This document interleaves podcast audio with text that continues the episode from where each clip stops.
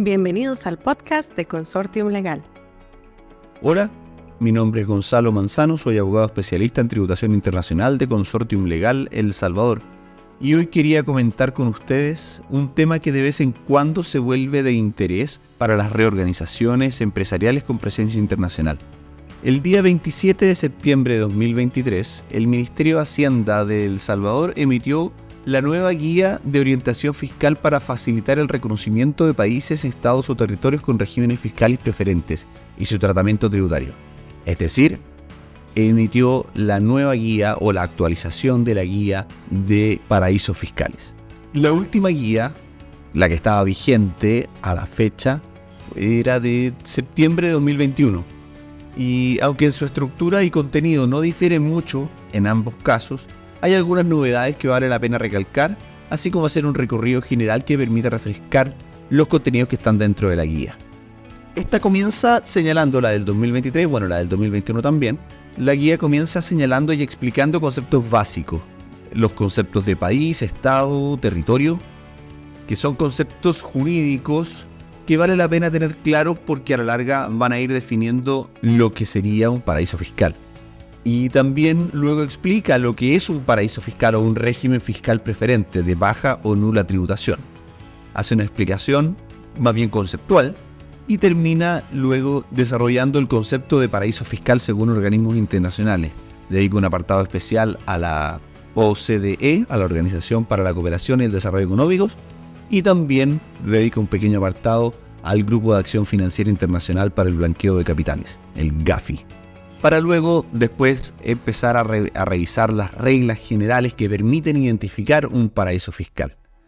Aquí lo que hace la guía es tomar el artículo 62-A romano primero del Código Tributario, que establece cuáles son las reglas para identificar un paraíso fiscal, un régimen de baja o nula tributación. En este sentido, las reglas pone criterios de comparabilidad y estos criterios de comparabilidad se analizan de la siguiente forma, y esto es textual. No existe impuesto sobre la renta en caso que la tasa impositiva sea 0% y existiría una nula tributación respecto de la tributación salvadoreña. También analiza el caso en que el impuesto sobre la renta, en caso de existir y ser mayor a 0%, esa comparabilidad la tiene que analizar en función del 80%. Ese es el límite que se ha puesto pensando en las rentas de personas naturales, cuando la tributación de personas naturales, fideicomisos o sucesiones a las cuales sea aplicable las tasas contenidas en el artículo 37 de la ley de impuesto a la renta, es decir, las tasas aplicables a las personas naturales, se aplicará el 80% sobre el promedio de dichas tasas, por lo que dicha comparabilidad no podrá ser menor al 16%. Es decir, cuando exista un 16% de diferencia entre la tributación de personas naturales en promedio en la jurisdicción, en el país, estado, territorio, que se esté comparando con El Salvador, si la diferencia es de 16%, estamos frente a un paraíso fiscal.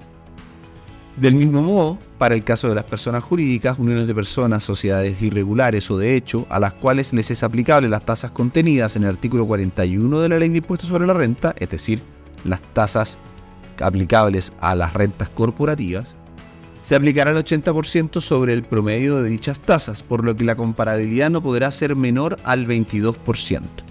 Es decir, cuando tenemos una tributación que, cuyo espacio o el gap, la diferencia que haya entre la tributación salvadoreña y la tributación del país, estado o territorio que se esté analizando, sea de más del 22%, la diferencia. Y así es como, es como la guía para facilitar el cumplimiento, porque podría llegar a ser complejo analizar la tributación particular de estos países o de, de estos criterios, el análisis de estos criterios frente a determinados países, hace una lista aplicando el artículo 62 romano primero, el artículo 62A romano primero del Código Tributario, establece cuáles son los países de baja y de nula tributación. Y aquí es donde se generan las novedades del análisis. Primero establece cuál es la guía o la lista de países de baja tributación. En la guía del 2021 tenía 51 entradas esta lista, mientras que la nueva guía del 2023 tiene 55 entradas. Es decir, ¿quiénes son los que ingresaron a este club de los paraísos fiscales de baja tributación? ingresaron Malasia, Unión de las Comoras, Vietnam y tenemos el nuevo ingreso centroamericano de Puerto Rico.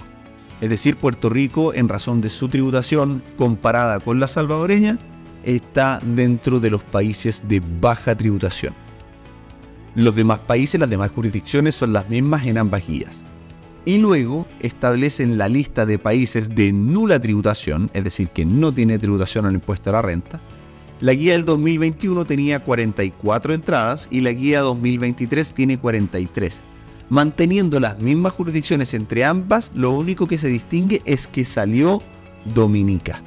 Dominica ya no se encuentra dentro de los estados o los países, estados o territorios con regímenes fiscales de nula tributación para efectos del análisis del impuesto sobre la renta salvadoreña.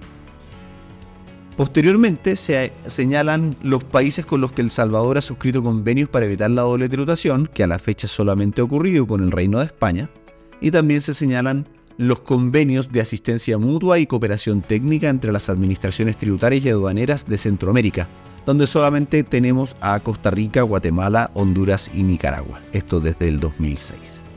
Finalmente, la guía explica el tratamiento tributario aplicable a las operaciones realizadas con sujetos domiciliados en paraísos fiscales, tomando las reglas de los artículos 62A, tal como lo habíamos dicho arriba, el artículo 158A, 158 todos del Código Tributario y los artículos 29A, 72 y 74A de la Ley de Impuestos sobre la Renta. Para lo que necesiten en este sentido y si quieren analizar alguna regla en especial, podemos ir abundando. Para eso están nuestros canales abiertos en www.consortiumlegal.com si es que necesitan algún tipo de apoyo en, en algo especial o si quieren hacer alguna consulta o ahondar en alguno de estos temas. Mi nombre es Gonzalo Manzano y los saludo hasta la próxima.